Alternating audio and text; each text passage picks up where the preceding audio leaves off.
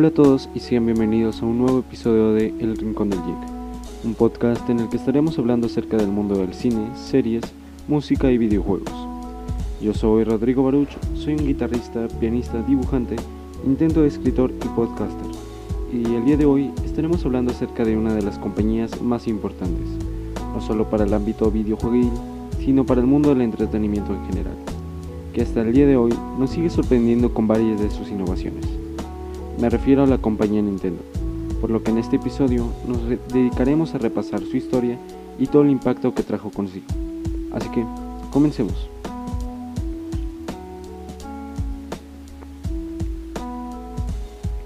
Nintendo Company es una empresa de entretenimiento dedicada a la investigación, desarrollo, producción y distribución de software y hardware de videojuegos y juegos de cartas, con sede en Kyoto, Japón. Su origen se remonta a 1889, cuando comenzó a operar como Nintendo Kopai, tras ser fundada por el artesano Fusahiro Yamauchi, con el objetivo de producir y comercializar naipes Hamafuda. Tras incursionar en varias líneas de negocio durante la década de 1960, en 1977 distribuyó su primera videoconsola en Japón, la Color TV Game 15 sus productos incluyen algunas de las consolas y títulos más influyentes y exitosos en la industria de los videojuegos, como la Nintendo Entertainment System, la Super Nintendo Entertainment System, la Wii y la Game Boy, así como los títulos Donkey Kong del año 1981, Super Mario Bros. de 1985, The Legend of Zelda de 1896 y Pokémon Red and Blue de 1996, que dieron origen a sus correspondientes franquicias.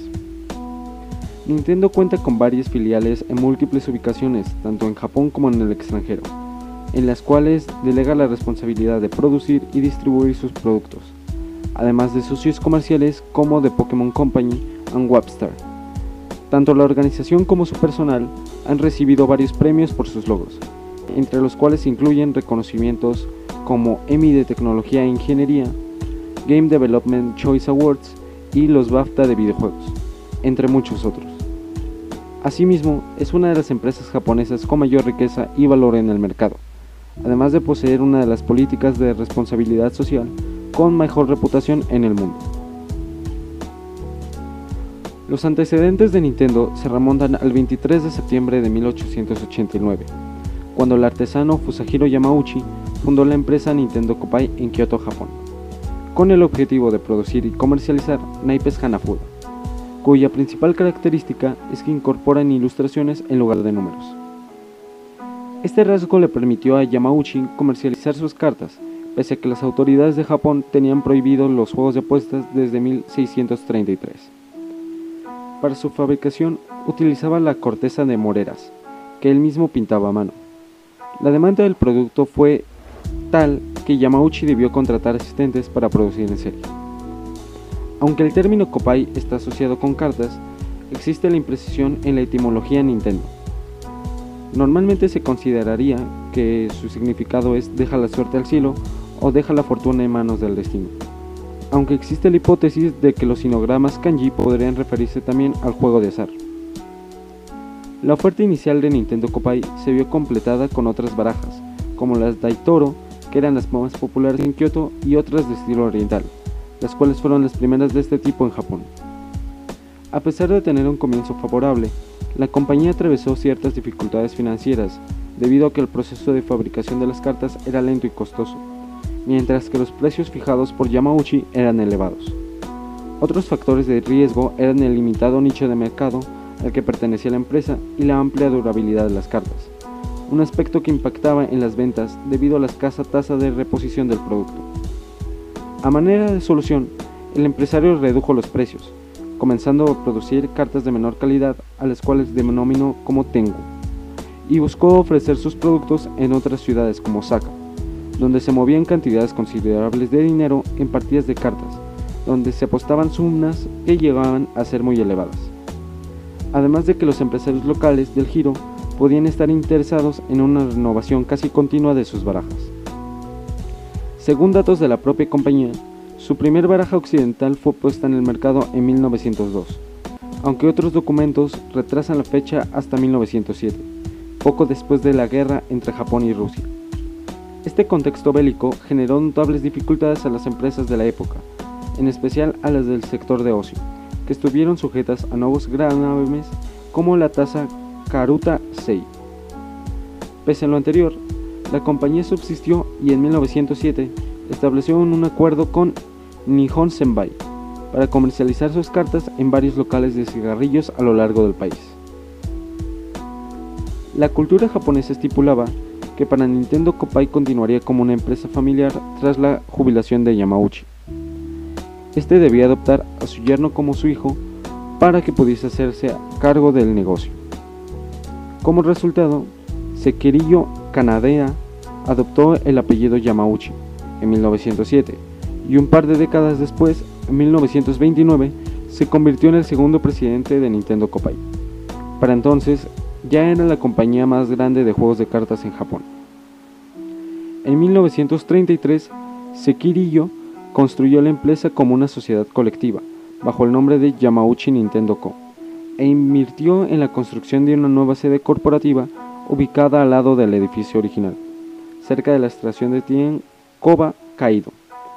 Su matrimonio con la hija de Yamauchi tampoco dio lugar a ningún hijo varón, por lo que tenía pensado en adoptar a Shikanojo Inaba, un artista con quien colaboraba en la producción de las cartas y que estaba casada con su hija Kimi, con quien tuvo un hijo llamado Hiroshi, nacido en 1927. Sin embargo, Inaba abandonó a su familia y la empresa, por lo que Hiroshi se acabaría de convertir en el sucesor de Sekiriyo tras su jubilación.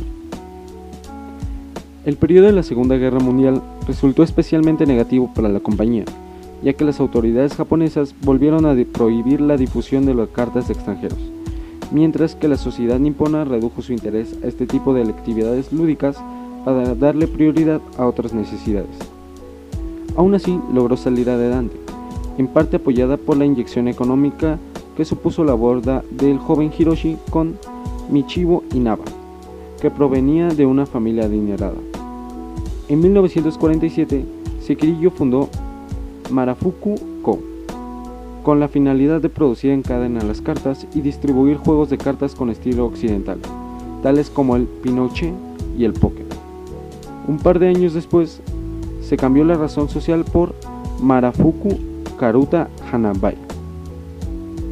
En 1950, Debido al deterioro de la salud de Kirillo, Hiroshi asumió la presidencia de Nintendo Company. Sus primeras acciones implicaron varios campos importantes en la operación de la compañía. En 1950 cambió la ración social por Nintendo Playing Card Company y al año siguiente centralizó la producción de cartas en las fábricas de Kyoto, lo que le llevó a expandir sus oficinas. Asimismo, su nueva línea de cartas de plástico gozó de un considerable éxito en el país. Acostumbrados a una dirección más cautelosa y conservadora, una parte de los empleados de la empresa vio con preocupación las nuevas medidas y la situación tensa entre las ambas partes derivó en una convocatoria de huelga. No obstante, la medida no tuvo mayor impacto debido a que Hiroshi recurrió al despido de varios trabajadores inconformes. En 1959, Nintendo concretó un acuerdo con Walt Disney para incorporar a sus personajes animados en las cuartas lo cual representó un hito en la industria nipona. Asimismo, desarrolló un sistema de distribución que le permitió ofrecer a sus productos en jugueterías. En 1961, la empresa vendió más de un millón de cartas y tenía una elevada cuota de mercado, para la cual se apoyó en campañas publicitarias para televisión. La necesidad de diversificación llevó a la empresa a cotizar en la segunda sección de las bolsas de valores de Osaka, y Kyoto a partir de 1962, además de volverse empresa de capital abierto y cambiar su razón social a Nintendo Company, en octubre de 1963. Aunque la compañía vivía un momento de prosperidad y bonanza económica, las cartas de Disney y productos derivados la hacían muy dependiente del mercado infantil. Esta situación se agravó debido a la que las ventas de Hanafuda, más enfocadas hacia un público adulto, habían caído notablemente porque la sociedad japonesa prefería otros pasatiempos como el panchinko, los bolos o las salidas nocturnas. Por ello, cuando las ventas de barajas de Disney empezaron a mostrar signos de agotamiento, Nintendo se dio cuenta que no tenía alternativas reales con las cuales podía palidar esta situación. Ni los eventos como los Juegos Olímpicos de Tokio y sus productos asociados lograron recuperar las ventas, y en 1964 el precio de mercado de la compañía decreció a 60 JPY, el nivel más bajo de toda su historia. Entre 1963 y 1968, Yamauchi invirtió en varias líneas de negocio para Nintendo, apartadas de su mercado tradicional y que mayormente fueron fallidas.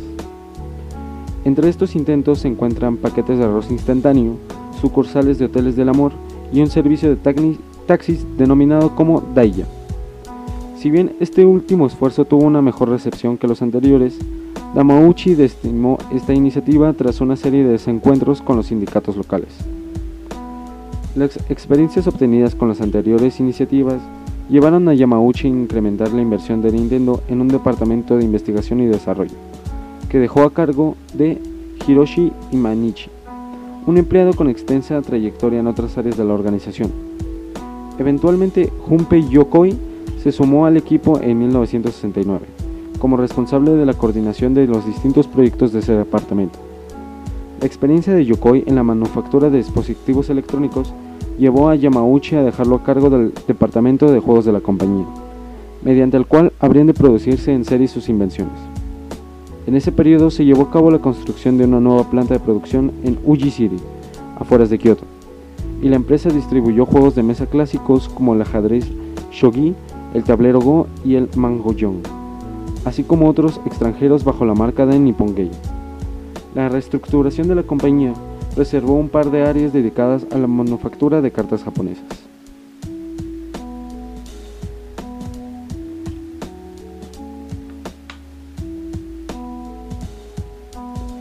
El comienzo de la década de 1970 representó un momento decisivo en la industria de Nintendo, debido a que puso a la venta el primer juguete electrónico en Japón, la pistola optoelectrónica Nintendo Beam Gum, diseñada por Masayuki Yumera. En total se vendieron más de un millón de unidades a principios de los años 1970. Igualmente, en ese periodo, la empresa comenzó a cotizar en la sección principal de la bolsa de Osaka inauguró nuevas oficinas centrales. Algunos otros juguetes característicos de esa época fueron la Ultra Hand, la Ultra Machine, la Ultra Scope y el Love Tester todos diseñados por Yokoi. Hasta 1970 se habían vendido más de un millón de unidades del primero de estos. La creciente demanda de los productos de Nintendo llevó a Yamauchi a expandir nuevamente las oficinas, para lo cual adquirió un terreno circundante y destinó la producción de cartas al edificio original. Una línea de negocios que mantuvo pese al declive de sus ventas. Mientras tanto, Yokoi Yomera y nuevos empleados como Genryo Takahira continuaron desarrollando productos innovadores para la compañía, como fue el caso del sistema de disparo de luz Laser Clay Shooting System, cuya popularidad en 1973 superó en Japón a la de los bolos, que había sido el principal pasatiempo nipón desde los años 1960, y el Wild Goodman, un simulador de arcade de tiro al plato, integrado por un proyector de imagen de 16 milímetros con un sensor que detecta el haz de luz de la pistola del jugador. Ambos productos se exportaron exitosamente a Europa y América. Pese a lo anterior, los productos de Nintendo todavía eran lentos en comparación con los de otras compañías como Bandai, y sus precios resultaban elevados, lo cual llevó a descontinuar algunos productos como el Custom, una pistola de luz con mayor rango que alcance de los originales, y otros proyectos. Estos eran desarrollados por la filial de Nintendo Leisure System Company hasta su clausura en 1973, una decisión movida en parte por el impacto económico de la crisis del petróleo de ese año. Motivado por el éxito de compañías como Atari y Magnavox con sus sistemas de videojuegos, Yamauchi adquirió los derechos de distribución del sistema Magnavox Odyssey para su distribución en Japón y llegó a un acuerdo con Mitsubishi Electric para desarrollar otros productos similares entre 1975 y 1978, como el primer microprocesador para los sistemas de videojuegos, las consolas TV Game 15 y TV Game 6 de la serie Color TV Game y un juego arcade inspirado en Hotel. De forma similar, Takageda diseñó el juego EBR Race Cabe señalarse que en este episodio, en este periodo, perdón, se integró Shigeru Miyamoto al equipo de Yokoi, con la responsabilidad de diseñar la carcasa de las TV Color Games.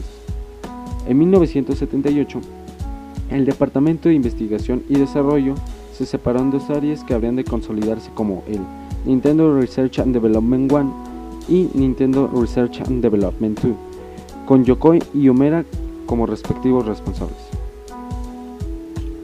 En el año de 1979 supuso un par de acontecimientos clave en la historia de la compañía. Por un lado, se inauguró la filial Nintendo of America en New York, y por el otro, se creó un nuevo departamento centrado en el desarrollo de productos arcade. Al año siguiente, tuvo su estreno el primer sistema de videojuegos portátil, desarrollado por Yokoi a partir de la tecnología empleada en las calculadoras portátiles y pasó a denominarse Game ⁇ Watch. Se convirtió en uno de los productos más exitosos de Nintendo al venderse más de 43 mil millones de unidades en todo el mundo durante su periodo de producción, que se extendió hasta comienzos de 1990 y para el cual se crearon 60 videojuegos en total.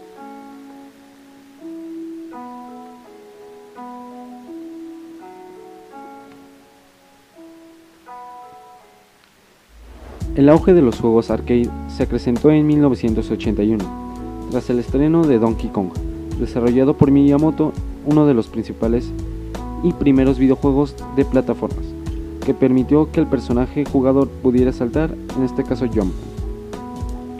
Tras inaugurarse una nueva planta de producción en Uji y cotizar en la primera sección de bolsa de Tokio en 1983, Yumera se hizo cargo del diseño de una nueva consola de juegos en formato de cartuchos, y al cual incorporó una unidad central de procesamiento, como una de procesamiento físico, tomando como inspiración al ColecoVision. Finalmente dicho sistema, la Family Computer, se lanzó al mercado nipón en julio de 1983, junto a tres juegos adaptados de sus versiones originales para arcade, Donkey Kong, Donkey Kong Jr. y Popeye. Su éxito fue tal que en 1984 ya superaba en cuota del mercado al SG-1000 de Sega, que cabe señalar que Nintendo adoptó una serie de lineamientos que supusieron, por ejemplo, la validación de cada juego producido para la NES antes de su distribución en el mercado, el establecimiento de acuerdos con otras desarrolladoras para garantizar que ningún juego de NES fuera adaptado a otras consolas en un periodo de dos años desde su estreno, o la restricción que impedía que una desarrolladora pudiera producir más de 5 juegos al año para la NES. A comienzos de la década de 1980, proliferaron varias consolas en Estados Unidos, así como videojuegos de baja calidad producidos por desarrolladores terceros, lo cual sobresaturó el mercado y derivó en la crisis del videojuego de 1983. Como consecuencia de lo anterior, hubo una recesión primordialmente en el mercado estadounidense de los videojuegos, e impactó también a Nintendo y su iniciativa de lanzar el Famicom en el continente americano. A manera de estrategia que le permitiera diferenciarse de sus competidores en América, la compañía optó por rediseñar la Famicom como un sistema de entretenimiento, compatible con Game Packs, y con un diseño reminente a una videograbadora. El producto resultante fue la Nintendo Entertainment System o NES, que hizo su primera aparición en Estados Unidos en 1985. Algunos de los primeros juegos disponibles para esta consola fueron Excited Byte, Super Mario Bros., Metroid, The Legend of Zelda y Punch Out. Cabe resaltar que la producción de Super Mario Bros. y The Legend of Zelda se realizó de forma simultánea y estuvo a cargo de Miyamoto y Takashi Tezuka. La labor del compositor musical Koji Kondo también resultó denominante en ambos títulos, dado que reforzó la idea de que los temas musicales deben actuar como complemento de la mecánica del juego, y no solamente como elemento adicional. En cuanto a la consola, su producción se prolongó hasta 1995 en el continente americano y el 2003 en Japón. En total se vendieron alrededor de 62 millones de consolas NES en todo el mundo. Para evitar la piratería de sus videojuegos, en ese periodo Nintendo creó el Official Nintendo Seal of Quality, un sello que se añadía a los productos de la marca para que el cliente reconociera su autenticidad en el mercado. Cabe señalarse que para ese entonces la red de proveedores de electrónica de Nintendo se había extendido a un total de 30 empresas, entre las cuales estaban Ricoh y Sharp.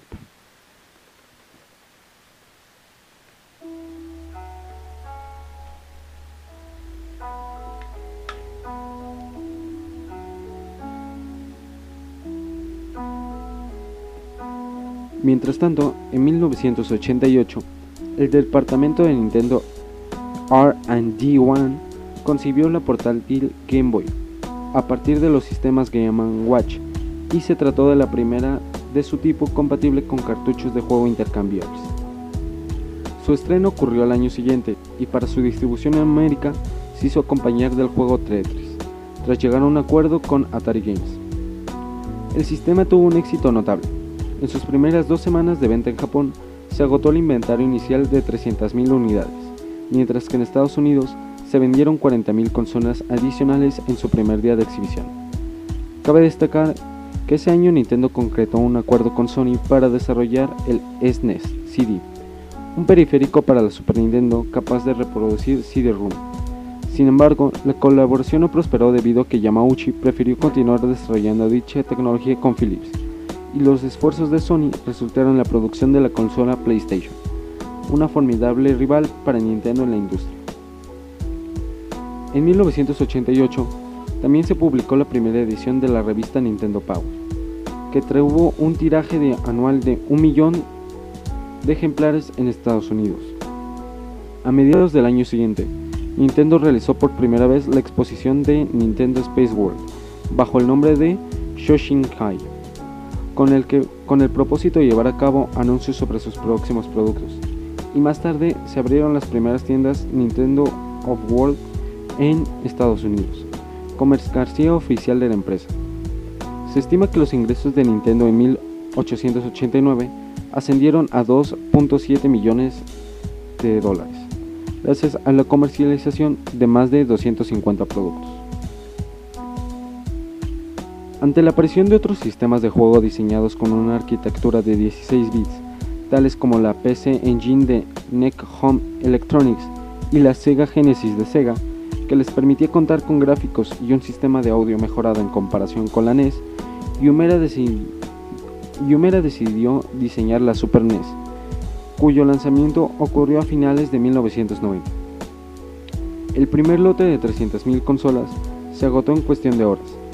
Al año siguiente, como ocurriría con la NES, Nintendo distribuyó una versión modificada de la Super Famicom para el mercado estadounidense, que llevó por título Super Nintendo Entertainment System.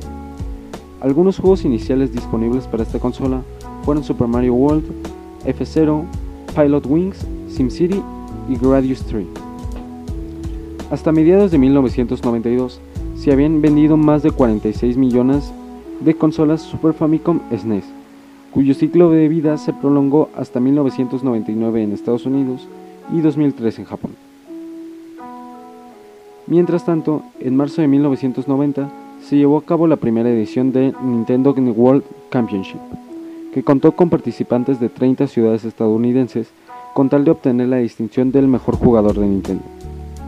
Unos meses después, en junio, se inauguraron las oficinas de la subsidiaria de Nintendo Europe en Grobstein, Alemania, y tres años después ocurrió lo mismo con las filiales de Países Bajos, Francia, Reino Unido, España, Bélgica y Australia. En ese mismo año, en 1993 se distribuyó Starwing, que marcó un hito en la industria al ser primero en usar el uso del nuevo chip, Super FX. Cabe señalar que en 1992 la empresa nipona adquirió la mayoría de las acciones del equipo de béisbol Seattle Marines, con la intención de evitar su quiebra y traslado a otra ciudad. Su participación en el equipo cesó en el 2016, cuando Nintendo vendió todas sus acciones.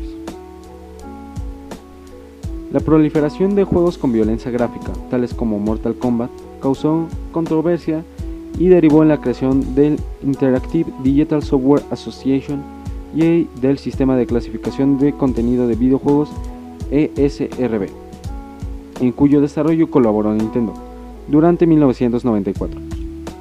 Estas medidas propiciaron también que Nintendo abandonara sus lineamientos comerciales que venía requiriendo desde el estreno de la SNES en cuanto a estrategias comerciales, la empresa implementó el sistema de entretenimiento en vuelo Nintendo Gateway, que también estuvo disponible para cruceros y hoteles, y la línea Play It Out, consistente en consolas Game Boy con carcasas de distintos colores.